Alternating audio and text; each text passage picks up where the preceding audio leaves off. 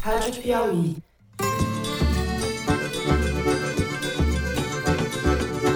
Olá, sejam muito bem-vindos ao Foro de Teresina, o podcast de política da revista Piauí. Datafolha, qual é o teu nome, moça? Deixa eu filmar aqui você. Aqui, ó, se escondendo, ó. Se você é bolsonarista, ela não aceita, tá vendo? Só aceita do Lula aqui, ó. Eu, Fernando de Barros e Silva, na minha casa em São Paulo, tenho o prazer de conversar com os meus amigos José Roberto de Toledo, também em casa aqui pertinho. Opa, Toledo. Opa, Fernando. Opa, Thaís. Você acha que vem aqui fazer política? Pelo amor de Deus, não vou te responder. Não. Pelo amor de Deus, tem uma pergunta decente. Faz, compara o Brasil com os Estados Unidos, o Brasil com. O presidente, o senhor, o senhor leu os jornais de hoje, né? Thaís Bilenque, também em São Paulo. Salve, salve, Thaís. Salve, salve, Fernando Toledo. Brasil. Salve, salve. Brasil. Quando você não fala salve, salve, Brasil, eu fico preocupado. Salve, salve, nação. Nação. Na minha opinião, o que interessa é emprego, é renda, padrão de vida da população, né? E, portanto, vamos em frente. Estou aqui com tranquilidade, com confiança Bom, antes dos assuntos da semana, um aviso importante para vocês. Faremos uma transmissão ao vivo no domingo de eleição, dia 2 de outubro. Vamos entrar no ar às 17 horas, 5 da tarde em ponto, e vamos direto até o final da apuração. Além do Toledo e da Thaís, teremos a participação de convidados especiais para comentar os resultados e dos repórteres da Piauí, que estarão acompanhando a apuração e os acontecimentos do país de lugares estratégicos. Vocês vão poder nos acompanhar ao vivo acessando o site da Piauí ou as redes sociais e o canal da Piauí no YouTube. E como os militares abriram a porteira a gente vai fazer uma contagem paralela dos votos ao vivo para quem quiser assistir. Então, na dúvida, vem acompanhar com a gente. Contagem no lápis, no lápis. Nós vamos ficar aqui localizados estrategicamente à frente da tela Sim. do computador com uma caneta Bic na orelha. Exato. Você tirou a minha fala, Zé. Eu já tô afiando meu lápis aqui para deixar na orelha para fazer a contagem paralela. Na nossa contagem, o Toledo será eleito senador e a Thaís será a deputada federal mais votada do país. E o Fernando continuará governando. Certo, sempre. Despotismo esclarecido. Bom, é isso. Anotem aí. Foro de Teresina ao vivo, edição especial de eleição. Recado dado, vamos então aos assuntos da semana. Faltam menos de 10 dias para o primeiro turno e as pesquisas eleitorais apontam a ampliação da diferença entre Lula e Bolsonaro. Os institutos captaram oscilações dentro da margem de erro, mas em todos os casos o movimento é de abertura da chamada boca do jacaré. As linhas mostrando a evolução das intenções de voto nos candidatos estão se afastando, ainda que suavemente, em vez de se fechar, o que era a expectativa dos bolsonaristas logo após o 7 de setembro. A semana foi marcada pela declaração de apoio do ex-presidente do Banco Central, Henrique Meirelles, a Lula, e por adesões de quadros expressivos do PSDB à candidatura do petista.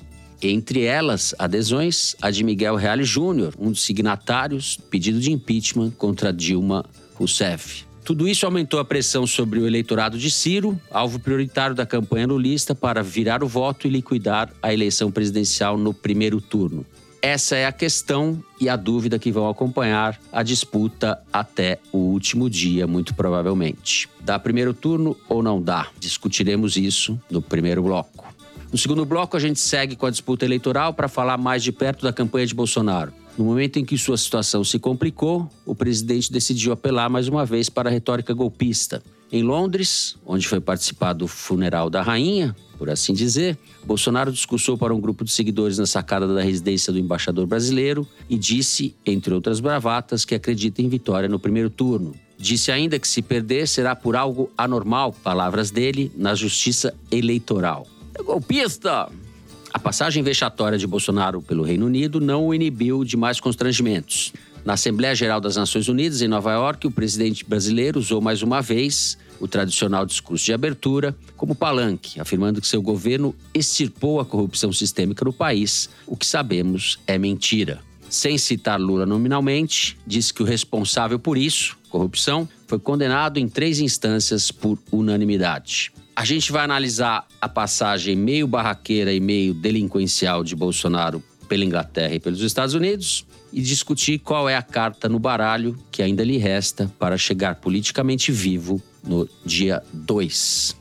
Por fim, no terceiro bloco, falamos de futuro, o que se pode esperar de um eventual governo Lula, à luz dos movimentos recentes do petista de consolidar uma frente ampla contra o bolsonarismo e à luz dos problemas imensos do país, começar pela temperatura política. Na verdade, as dúvidas que se colocam são mais próximas e mais urgentes. Os casos de violência por parte de seguidores de Bolsonaro se multiplicam e ninguém tem motivos para acreditar que os dois ou três meses que separam a eventual vitória de Lula de sua posse serão vividos sem conflitos. Muito pelo contrário, nós vamos discutir o que nos espera no amanhã, se serão só coisas novas e coisas boas. É isso, vem com a gente.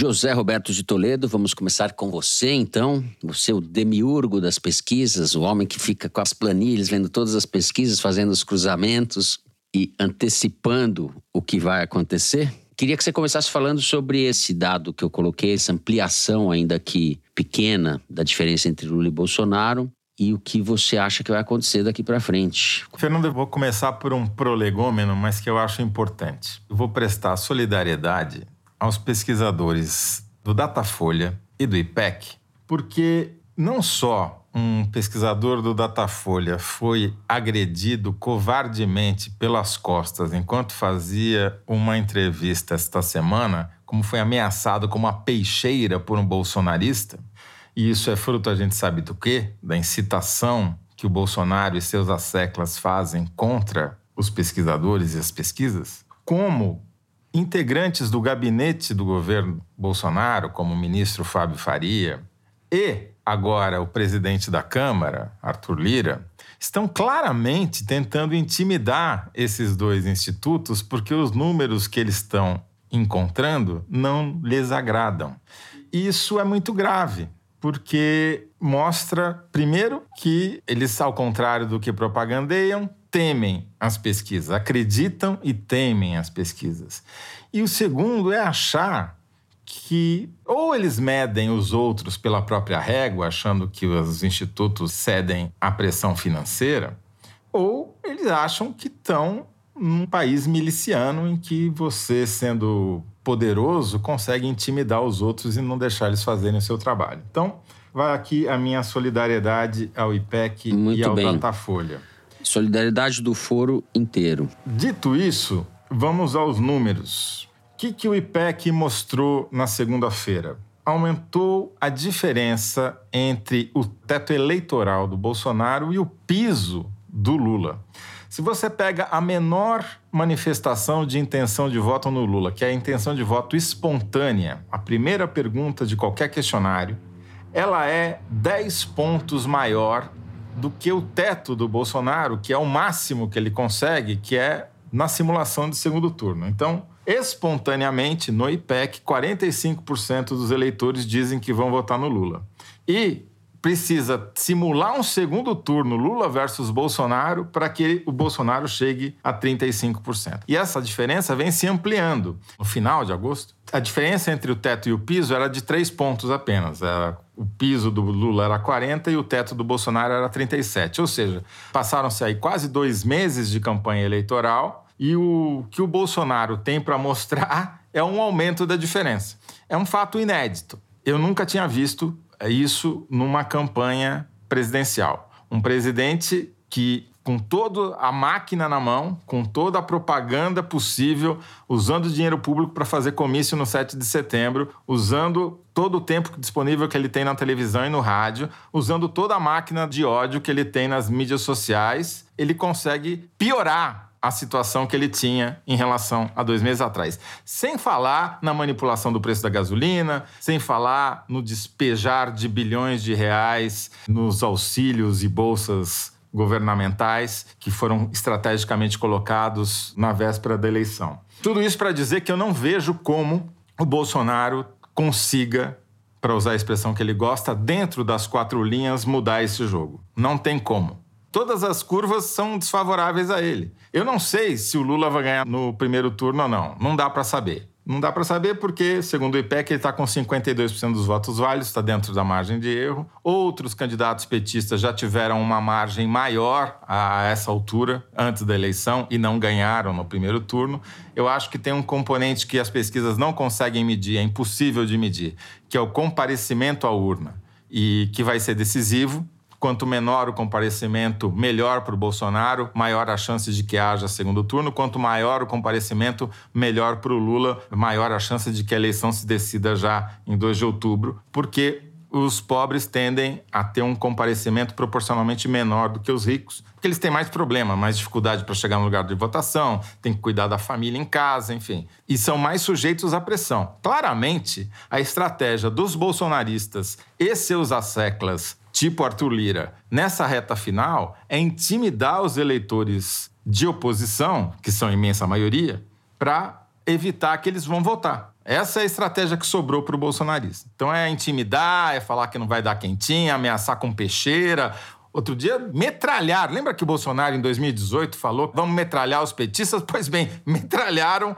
o apartamento de um petista essa semana, a fachada do prédio, onde havia uma bandeira do Lula e do PT, em Pernambuco. Então, eles estão apelando para violência, para intimidação, tática típica da milícia. Né? É disso que se trata. Não é mais uma eleição normal, é uma eleição plebiscitária da barbárie, da milícia versus a civilização.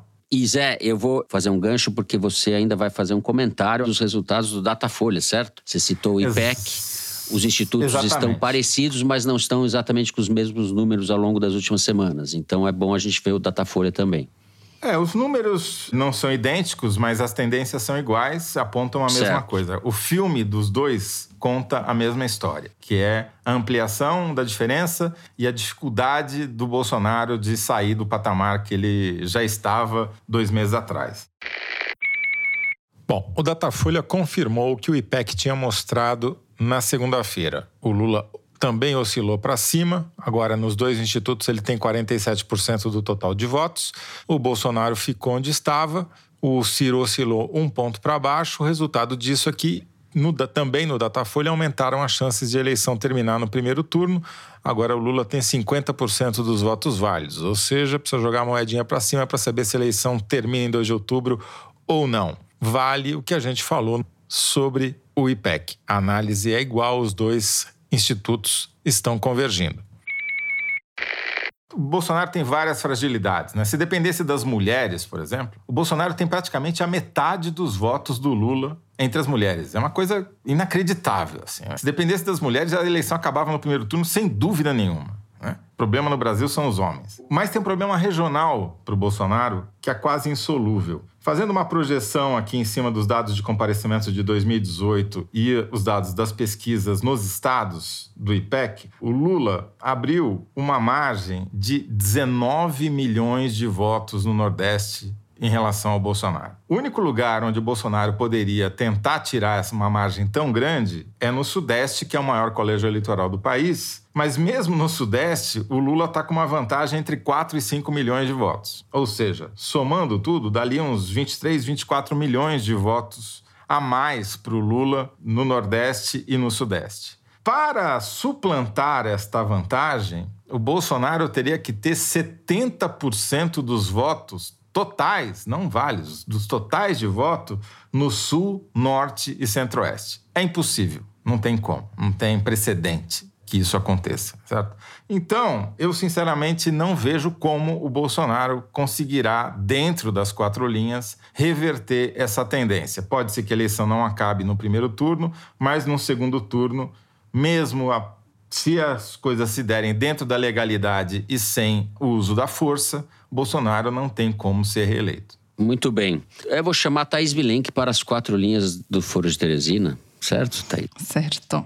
Bom, na semana passada, tem um tempo, Lula disse que precisava abocanhar o voto da terceira via, sim, mas precisava pegar, especialmente era voto do Bolsonaro, e é precisamente isso que ele vem fazendo nesses últimos dias. E o Bolsonaro colabora, porque ao abusar da paciência do eleitor do centro e da direita, com esse golpismo, né, que agora se volta contra os institutos de pesquisa, mas já tivemos um enorme rol de alvos, o eleitor vai por inércia pensar o voto voto no Lula porque não aguenta mais. Então, você mencionou o Miguel Reale Júnior, mas outros juristas de direita vêm declarando apoio Lula, e eu cito Flávio Berrimbach, motivado por um artigo do Conrado Rubner Mendes na Folha, teve o Henrique Meirelles, a Marina Silva, em várias searas a gente viu esse voto que não era do Lula indo para o Lula. E agora, na quarta-feira, foi ao ar uma entrevista do Lula para o Canal Rural, em que ele mira justamente o agronegócio, né? Falando que fazendeiro pode sim ter uma ou duas armas, o problema é ter muito mais do que isso, enfim, tentando acenar para boa parte desse público que em 2018 foi absolutamente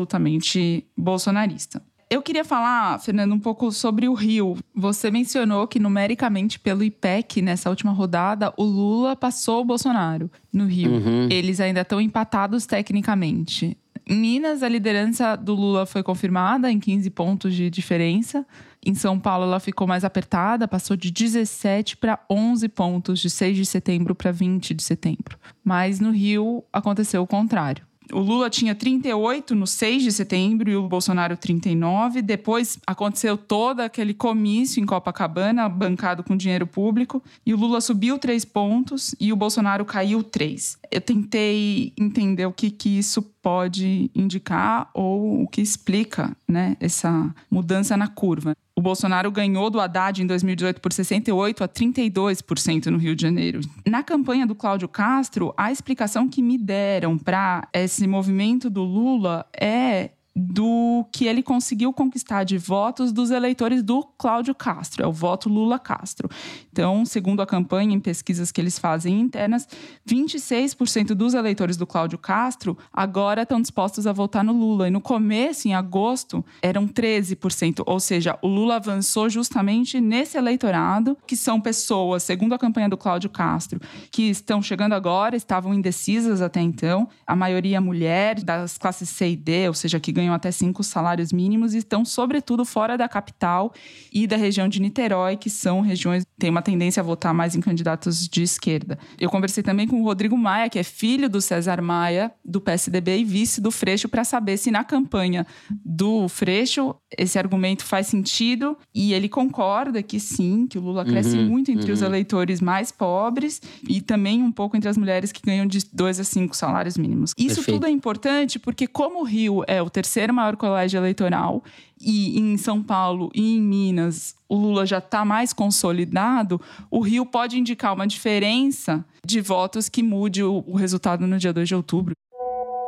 A pesquisa Datafolha que saiu nessa quinta mostra uma curva diferente da retratada pelo IPEC no início da semana. Pelo Datafolha, Lula reduz a intenção de voto no Rio e Bolsonaro oscila para cima. Mas, em comum, ambas as pesquisas apontam Lula na frente no estado numericamente.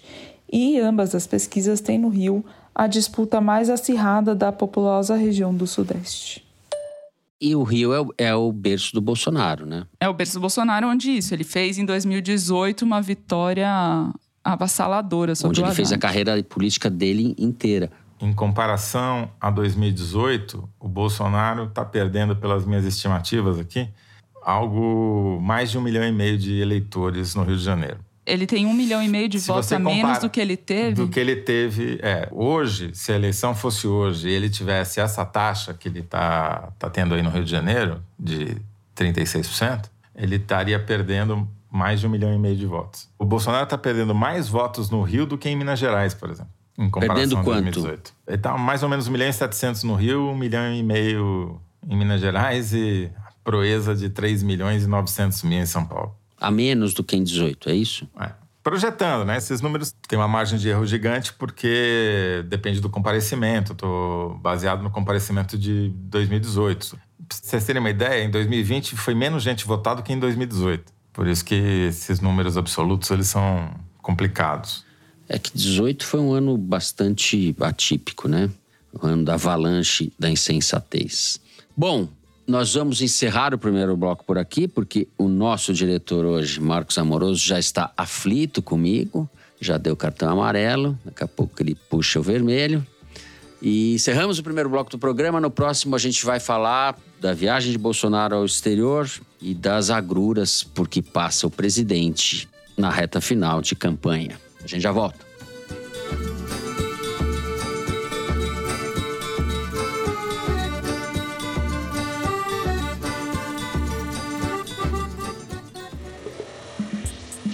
Olá, ouvintes do Foro. Eu sou Bernardo Esteves e estou aqui para te fazer um convite. Queria te chamar para ouvir o episódio novo de A Terra é Redonda Mesmo, o podcast de ciência e meio ambiente da revista Piauí. Nessa temporada, a gente está falando de como viver nesse mundo mais quente, um tema que tem tudo a ver com política, economia e sociedade. Os cientistas estão soando o alarme da emergência climática há décadas, mas os políticos ainda não ouviram o recado. E o podcast é um convite para você pensar nisso e praticar o voto baseado em evidência nas eleições de outubro. A gente está fazendo essa temporada com o Instituto Talanoa. O programa estreou em agosto e tem episódio novo toda terça-feira. Te espero no seu tocador preferido, no YouTube ou no site da Piauí. Até lá!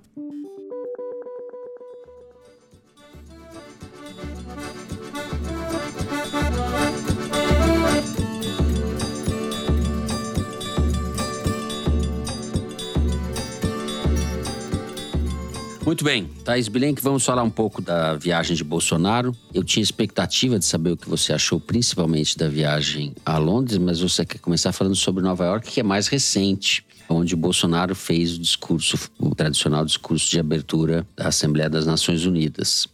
Podemos começar um pouco tirando a temperatura dessa passagem por Nova York e depois a gente fala das, não vou chamar de atrapalhadas, porque é um eufemismo, lá na terra da rainha. Diga lá. Bom, o Bolsonaro não conseguiu nenhuma agenda bilateral com um líder de Estado uhum. importante para a agenda dele próprio. Quer dizer, tem uma grande frustração de bolsonaristas aliados do Bolsonaro que fazem a articulação internacional dele. Ele fez encontros com os presidentes da Polônia e do Equador. Ele tinha marcados Guatemala e Sérvia, que foram cancelados. Os bolsonaristas ficaram frustrados porque não teve Japão, Israel, Austrália, países que teriam algum tipo de alinhamento com ele. Ele não conseguiu. E a única reunião de peso que o Bolsonaro tinha, que era com o secretário-geral da ONU, Antônio Guterres, ele perdeu porque não conseguiu um carro para levá-lo do hotel até a ONU a tempo. Ele quase chegou atrasado para abrir a Assembleia Geral. Andou a pé, quase cinco minutos, e ainda deixou a Michelle para trás para ele não perder a hora ali de chegar na ONU. Depois ele sai da ONU, vai para uma churrascaria que ele sempre vai em Nova York, o cercadinho dele de Nova York, sobe em cima da cadeira e fala que é imbrochável imperdoável, imorrível.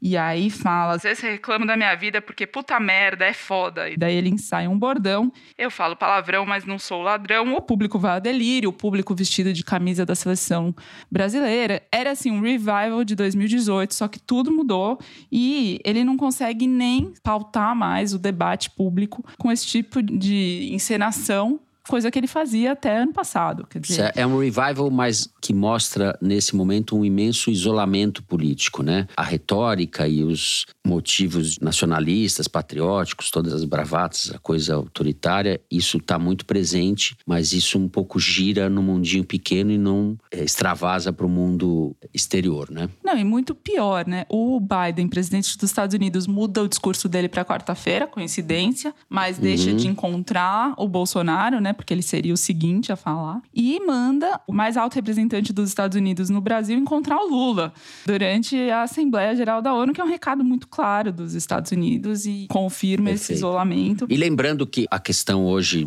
no mundo são as ameaças do Putin de deflagrar uma terceira guerra mundial, algo do gênero, falando do arsenal atômico. A Assembleia girou esse ano em torno disso, certo? Então, o discurso do Bolsonaro realmente tinha nenhuma importância. Exatamente. Eu conversei com Matias Alencastro, professor de Relações Internacionais e pesquisador do Centro Brasileiro de Análise e Planejamento, o SEBRAP.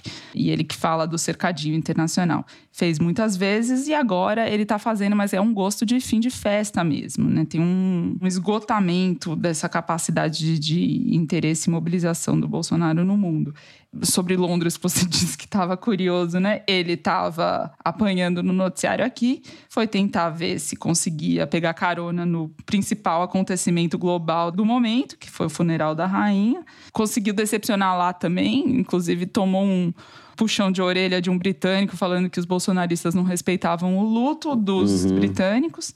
Enfim, ele fez, nas palavras do Alen Castro, a estratégia mais convencional do Bolsonaro possível, mas agora sem conseguir despertar o interesse e a atenção que antes ele conseguia. Segundo Alencastro, a comunidade internacional já fez check-out. Ele não teve agenda com ícones nem da extrema-direita, que ele adorava encontrar. Ele não tem mais capacidade de articulação, ao contrário, as potências estão tentando se afastar dele. E nas conversas do Matias Alencastro com interlocutores da comunidade internacional, é muito claro e nítido o interesse sobre o governo Lula 3, caso Lula venha a ganhar de fato, e muito pouco interesse sobre o Bolsonaro. Quer dizer, a expectativa que o Bolsonaro alimentou no último ano de que ele podia transformar a eleição num golpe e descambar para a violência, enfim, isso, na percepção dos atores internacionais, se provou infundado. Quer dizer, todo mundo já virou de página mesmo, pelo menos até aqui, né? Vamos com cautela nisso daí, porque esses últimos dias acho que serão tensos, mas o movimento é esse, acho que você está certíssima.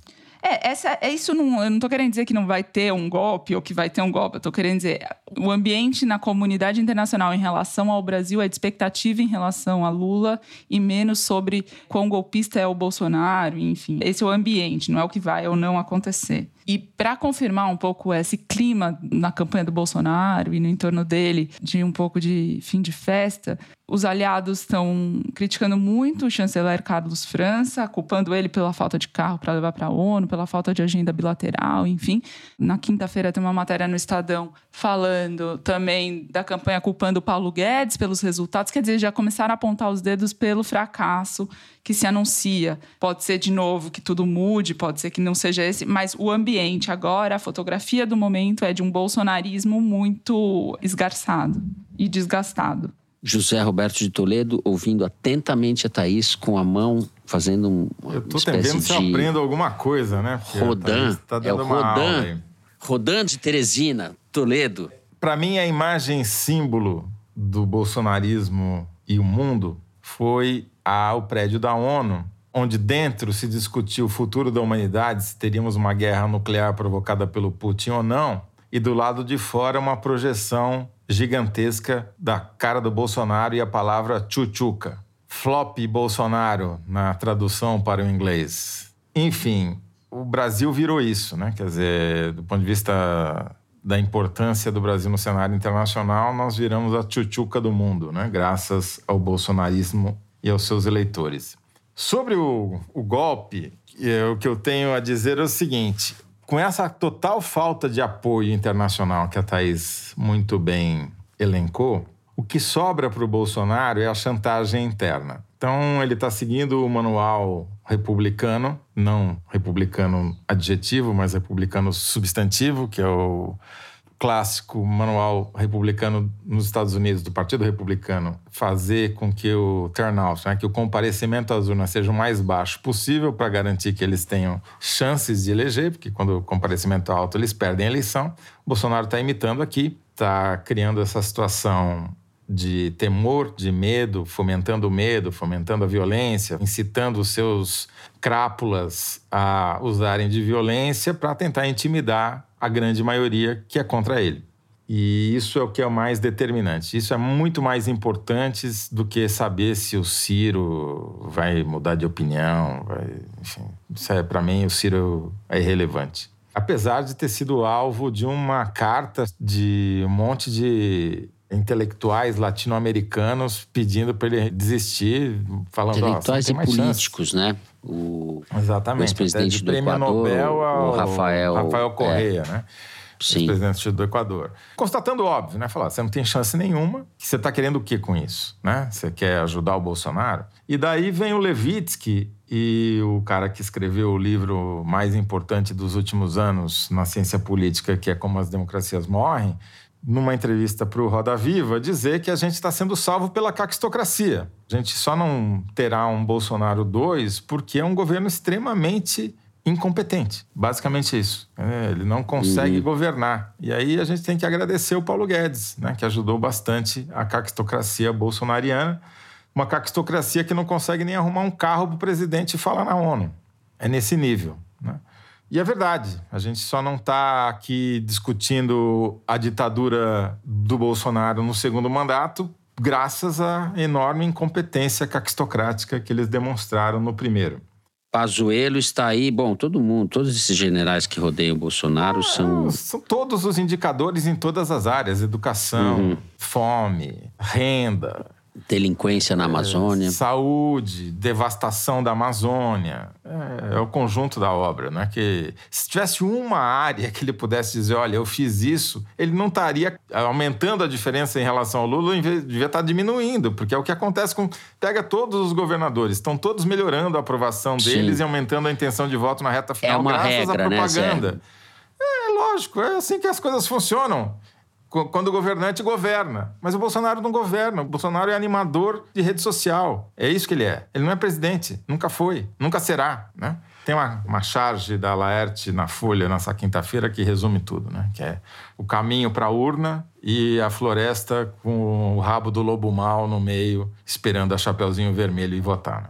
É, e de tudo que vocês falaram aí, essa semana deixou muito evidente a percepção internacional da figura vexatória que o Bolsonaro é, né? O Bolsonaro conseguiu realmente transformar o Brasil num pária. É um vexame planetário. O Bolsonaro, essa viagem dele, escancarou isso. E não só a figura dele, como esse entorno, esses seguidores, que é gente ogra, que fica fazendo gesto obsceno com o dedo, falando palavrão, intimidando moradores dos outros países no momento em que o país está vivendo o luto da rainha, que é claramente uma coisa muito importante para o Reino Unido, para os ingleses, para a história política, para a história daquela sociedade. Enfim, os caras vão lá e fazem aquele carnaval patético, grosseiro, obsceno, selvagem, cafona, com aquelas camisas verde e amarela que deixa a gente com dificuldade até de torcer para a seleção brasileira. Enfim, vou encerrar o segundo bloco do programa aqui.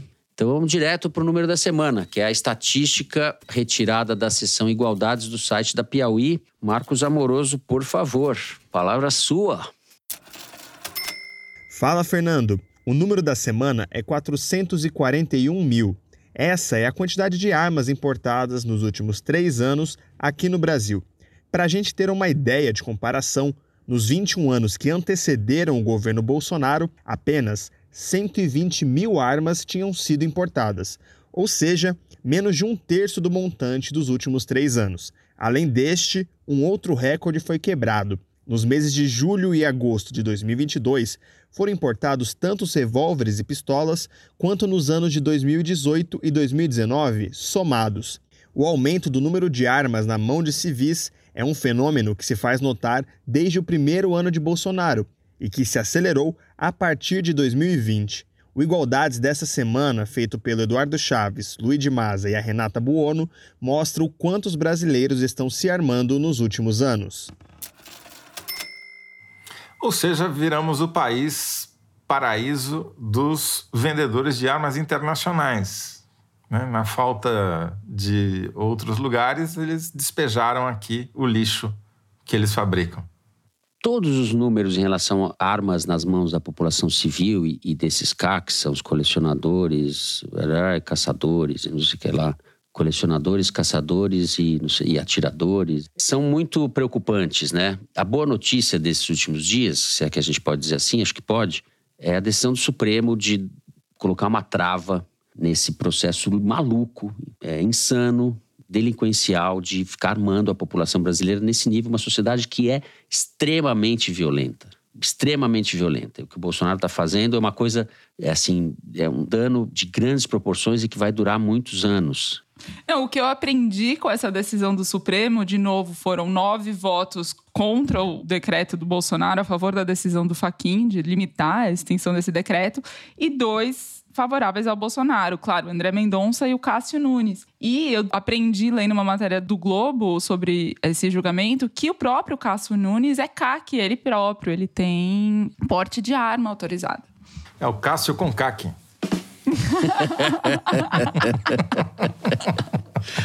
É o Cássio com K. É a risada Chegando. falsa mais verdadeira que eu ouvi hoje. Muito boa, foi boa. Foi boa. Foi boa. Um ministro do Supremo que fica dando tiro. É uma coisa de louco um negócio desse. A gente fica com saudades do ministro do Supremo, que era a faixa preta eu de sei, porque eu tenho tanto né, horror à arma que eu não consigo ter simpatia nenhuma e nem respeito, nem consideração por pessoas que compram armas, entendeu? E colecionam armas. Acho que é uma tara mal resolvida. Enfim, é um problema psicanalítico. A arma é para polícia. Não vamos entrar nessa seara, falar quais são os problemas imensos, gigantescos da polícia brasileira, mas é o Estado que tem o monopólio da violência. Isso é Max Weber, né? Sem isso, nenhuma sociedade funciona. Muito bem. Toledo até pôs a mão no, num rio. Max Não, Weber. Estado. É. é. é. Cabeção! Cabeção. Max Weber, quem é esse comunista? Esse tal de Max, comunista. Bom, Cerramos aqui o número da semana. Vamos para um pequeno intervalo. No terceiro bloco, a gente vai discutir e se Lula ganhar? O que se passa? Vem com a gente.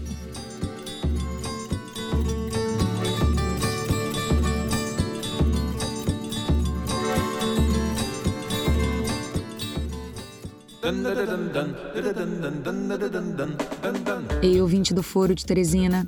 Aqui é Mari e eu tenho um convite para você. Você já ouviu falar no Festival Piauí de Jornalismo? A sétima edição do evento vai trazer para o Brasil grandes nomes do jornalismo mundial para discutir a credibilidade da imprensa numa época em que a mentira se disfarça de notícia. Vai ser nos dias 3 e 4 de dezembro, na Cinemateca Brasileira, em São Paulo. Já estão confirmados convidados do México, Estados Unidos, Finlândia e Ucrânia, além de uma edição especial e ao vivo do Foro de Teresina. Assinante Piauí já pode comprar o ingresso e com desconto no nosso site revistapiauí.com.br. A venda para o público começa no dia 30 de setembro. Estudantes e professores da rede pública pagam meia entrada. O Festival Piauí de Jornalismo tem o patrocínio do YouTube e o apoio da Cinemateca Brasileira e da Sociedade Amigos da Cinemateca. Anota aí, dias 3 e 4 de dezembro, em São Paulo. Te espero lá.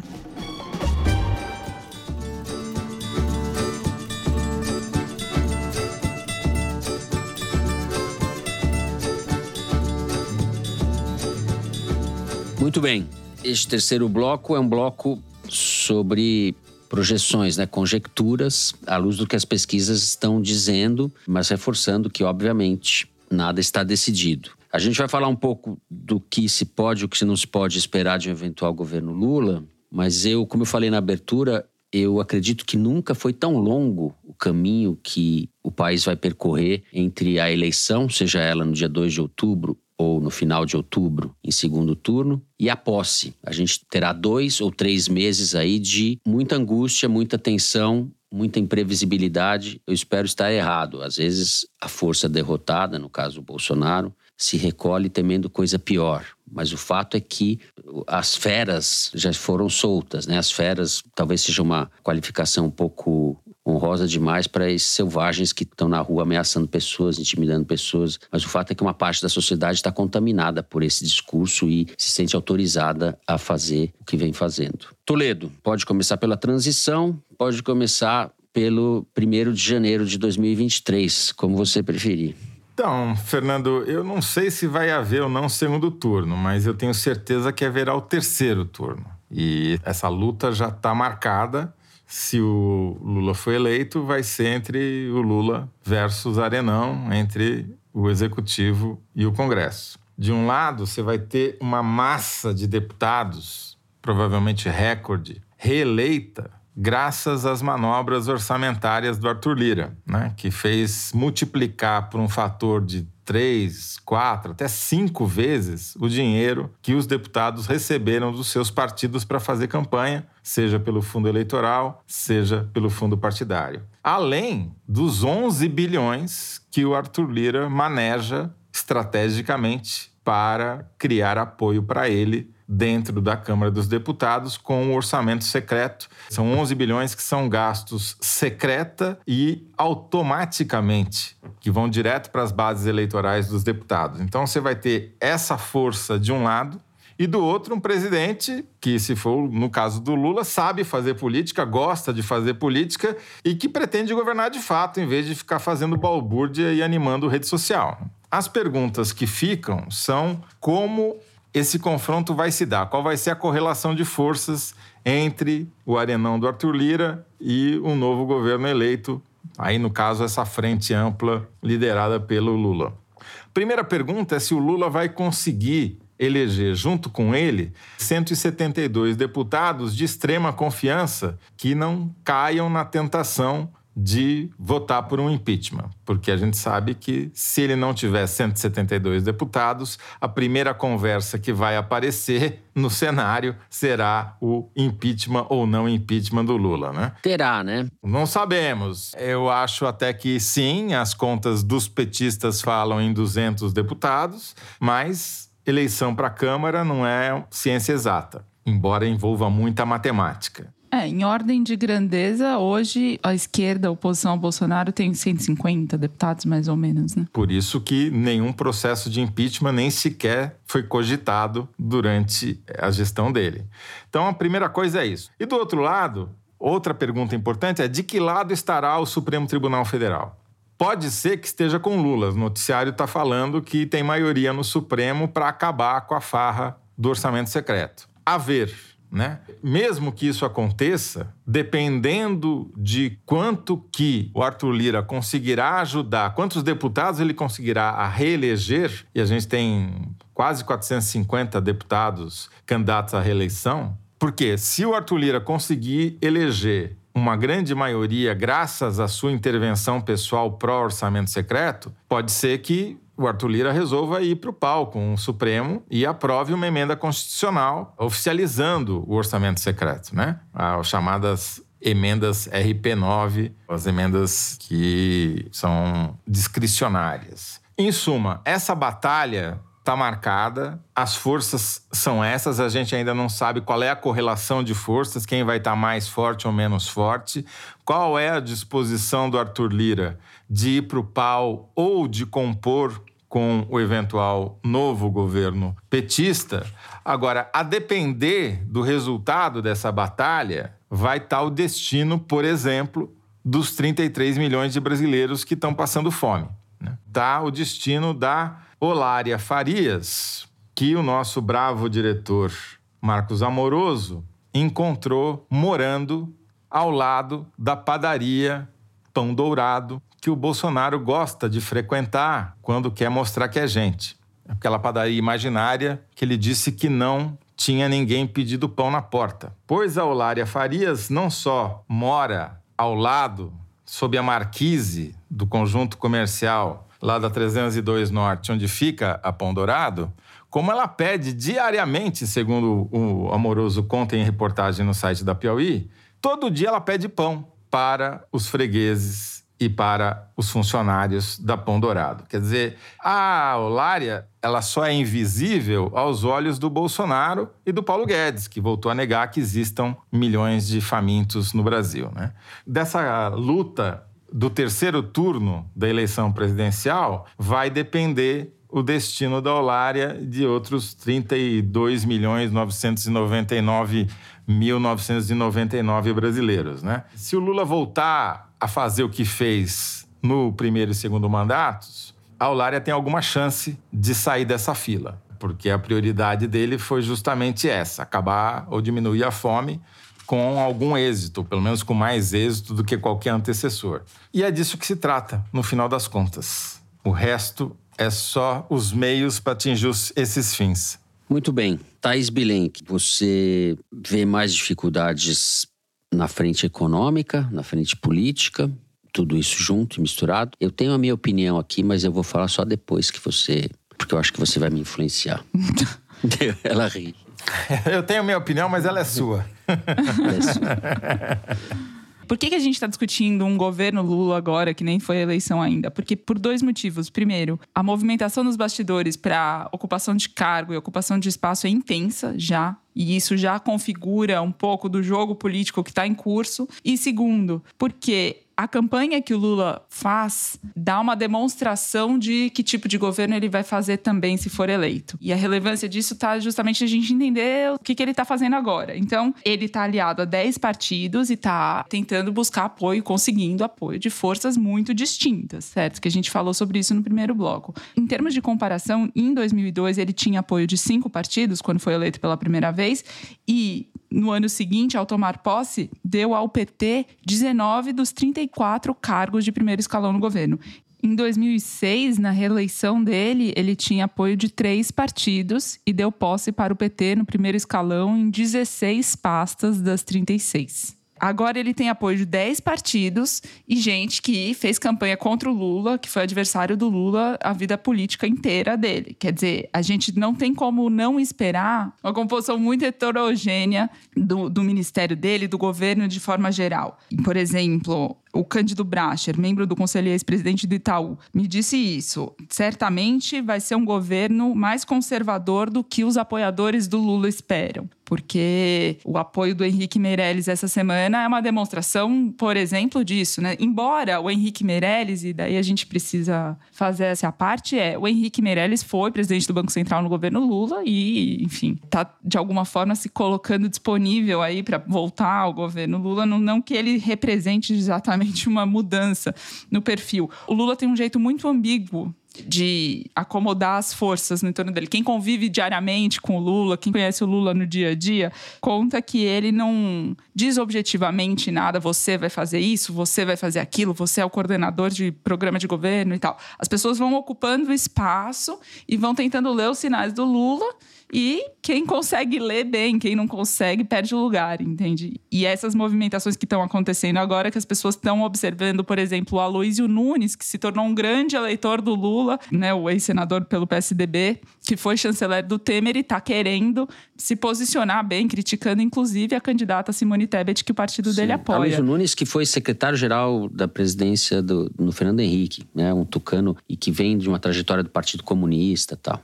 Esse mesmo. E o Jacques Wagner, por exemplo, que acompanhou o Lula e o Celso Amorim, ex-chanceler do Lula, foi ministro da Defesa, enfim, e acompanhou a audiência do Lula com o representante do Biden do governo dos Estados Unidos. Então, já estão rolando essa dança, né, para ver quem ocupa qual cargo e que tipo de governo vai ser formado. Mas só de ter pessoas como a Luiz e o Nunes nessa dança, por exemplo, a gente já entende que tipo de possível governo será esse de um eventual Lula 3. Perfeito. Muito boa essa sua fala aí, comparando, inclusive, a distribuição de ministérios 2002, 2006 e o que está se configurando agora. Rapidamente, eu vejo duas grandes dificuldades. Primeiro, que o Lula vai ter que conviver com uma direita não democrática e com grande capacidade de mobilização popular. A gente não sabe como vai ser essa mobilização depois da eleição, caso se confirme a vitória do Lula, etc. Né? Mas o bolsonarismo é uma força social e a gente não sabe muito bem como isso vai existir. O fato é que uma extrema-direita saiu da casinha, saiu da pasta de dente, né, como você fala, saiu do tubo e não dá para pôr de volta dentro do tubo. A gente não sabe como a sociedade brasileira, as instituições brasileiras, o Brasil vai lidar com a existência dessa extrema direita. Então esse é um primeiro dado. O segundo, de maneira bem genérica, que o jogo de ganha-ganha que o Lula pôde fazer nos governos dele,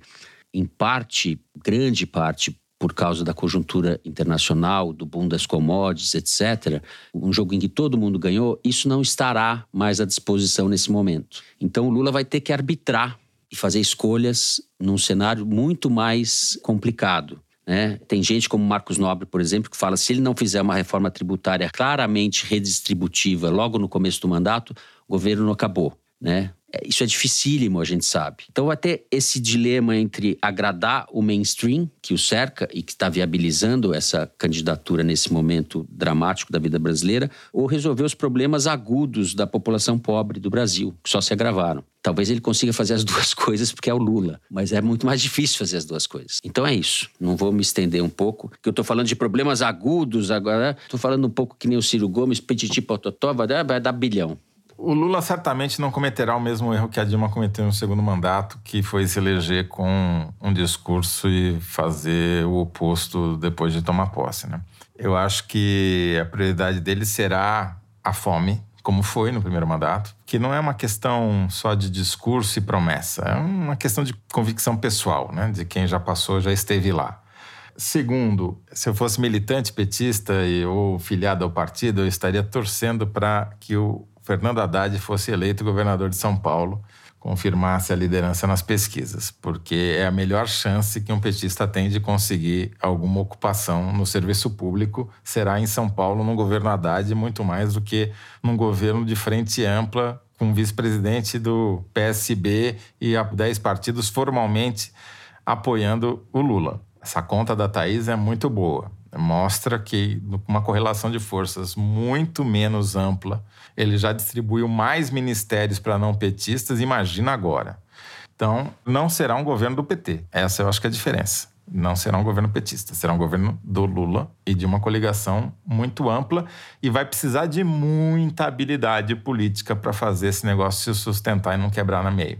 É isso. O importante não é que seja um governo petista, mas que seja um governo que ataque a desigualdade social, né? E que reduza a pobreza do país. Esse vai ser um governo com perfil progressista, claro. Eu vou encerrar o terceiro bloco por aqui. Vamos direto para o Kinder Ovo? Thaís Bilenque esfregando as mãos, Toledo já tá na ponta da é, língua. Eu vou, eu vou tomar um café ali e já volto. Vamos lá, amoroso.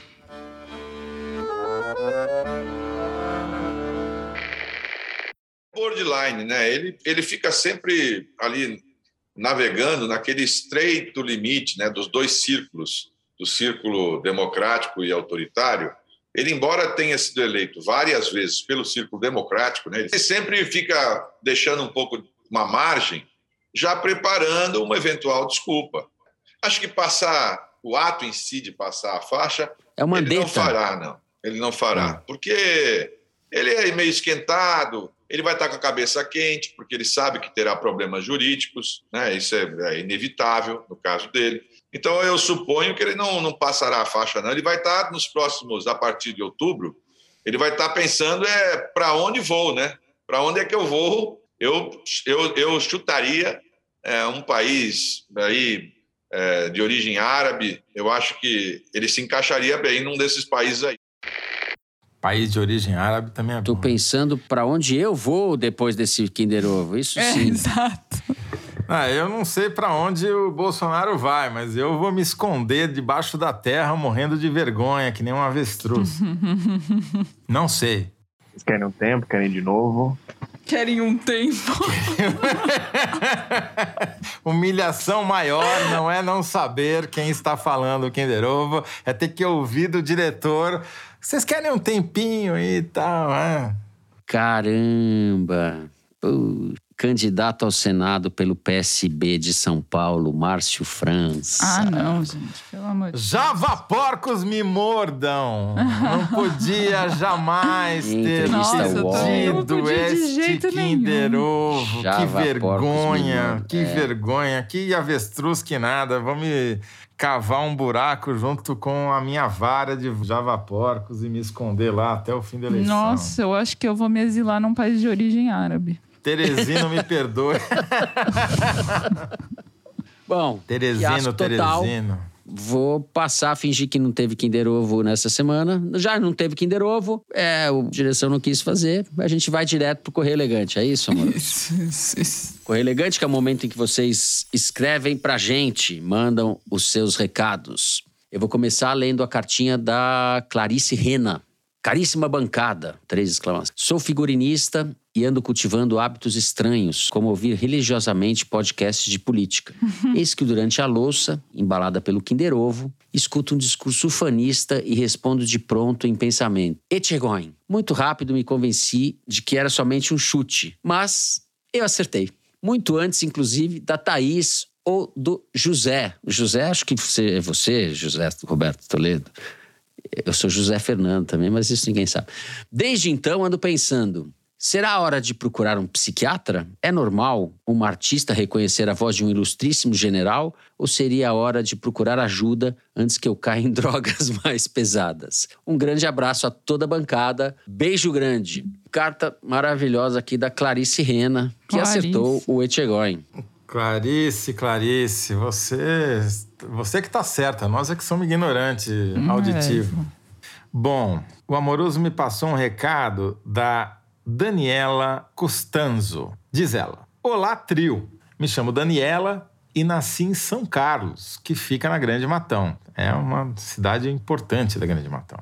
Há mais de 10 anos moro em São Paulo e evito ao máximo ir para o interior, dado o avanço conservador na região. No entanto, esse final de semana fui visitar minha família e, como ouvinte assíduo do foro, já fui com medo dos CACs. Chegando lá, num jantar, ouço meu irmão e seu amigo comentando de caçar javaporco. Na hora, me baixou o Toledo e eu, mas você é caque?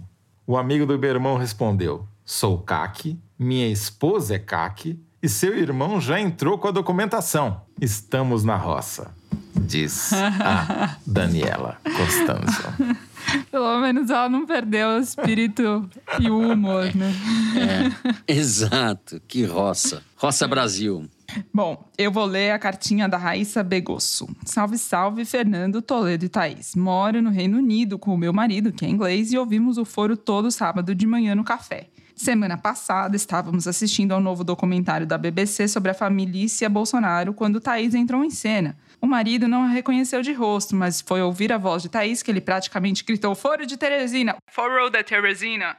apontando para a TV com o sorriso triunfal de quem consegue fazer uma associação em língua estrangeira. Prova de que a voz de Thaís também causa impacto na cena internacional. Um grande abraço para vocês três e gostaria de pedir que mandem um abraço para o meu marido Will, por favor. Will ganhou o Kinder Egg da Thaís. Kinder Egg, exato. Will. Boa, Will. É, muito boa. Thaís marcando presença. International Thaís Bilenque. É, vocês acham que o Bolsonaro foi lá para Londres agora só para se despedir da rainha? Ele foi assistir o documentário da BBC. Exato. Que não está Bom, disponível no Brasil. Eu vou aproveitar esse, esse giro internacional aí, pelo Reino Unido, para mandar um abraço para Camila Montalverde, que é pesquisadora do Reuters Institute, é isso, Zé? É Reuters isso. Institute de Reuters Oxford. Institute.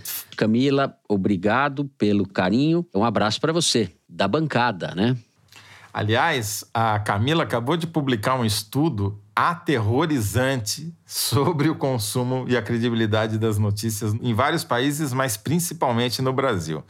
O Brasil tem simplesmente 58% dos brasileiros, segundo esse estudo que a Camila é uma das coautoras, se informam pelo WhatsApp. E a credibilidade, as pessoas acreditam mais no que elas leem, nas notícias que elas leem no WhatsApp, do que as notícias que elas leem na imprensa. Eu vejo isso pela minha mãe. Ela sempre vem com do WhatsApp para mim. Nossa, Como se diria sua o seu mãe- ídolo, É. É. tá pior, vai piorar. Bom, compatriotas, é hora de encerrar o programa. Lembrando mais uma vez que domingo, dia 2, a partir das 5 da tarde, estaremos ao vivo, acompanhando a apuração de votos, com convidados e equipe de jornalistas da Piauí. Assim a gente vai terminando o programa de hoje. Se gostou, não deixa de dar five stars no Spotify, seguir no Apple Podcast, na Amazon Music, favoritar no Deezer, se inscrever no Google Podcast, Castbox ou no YouTube. Assim você fica sabendo das novidades dos episódios especiais e das edições extras. Foro de Teresina é uma produção da Rádio Novelo para a revista Piauí com a coordenação geral da Evelyn Argenta. A direção e a produção são do Marcos Amoroso. O apoio de produção é da Natália Silva. A edição é da Evelyn Argenta e do Thiago Picado. Finalização e a mixagem são do João Jabassi, que também é o intérprete da nossa melodia tema, composta por Vânia Salles e Beto Boreno. Marcos Amoroso também edita o vídeo do Foro Privilegiado, teaser que vai ao ar nas redes da Piauí. A nossa coordenação digital é feita pela Juliana Jäger e pela Fecris Vasconcelos. A checagem é do João Felipe Carvalho e a ilustração no site do Fernando Carval. Foro de Teresina foi gravado nas nossas choupanas paulistanas e eu me despeço assim dos meus amigos José Roberto de Toledo. Tchau, Zé.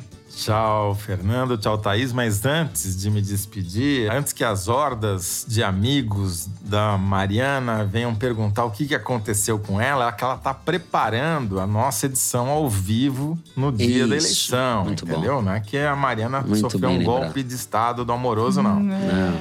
Ela volta, ela volta. E você, ouvinte, não nos deixe sós no dia da eleição. Pelo amor de Deus, não vai, não vai trair o Fernando com o Merval, né? Não, Não vai, vai deixar deixar- de ouvir o Fernando para ouvir o Merval na Globo News. Pelo amor de Deus, né? Ai, Nem ai, ai. deixar a Thaís aqui. Pô, Thaís, unha se- senão ela sozinha, foge pra gente. BBC. senão- Eu já tô, inclusive. Eu não ia falar isso, mas já que o Zé falou, eu já tô, inclusive, deixando crescer o bigode, para que vocês não fiquem carentes. Tô deixando crescer o bigode. Thaís Bilenque, tchau. Tchau, vamos roer unha junto, gente. Até semana. É isso. Boa semana a todos. Até a semana que vem.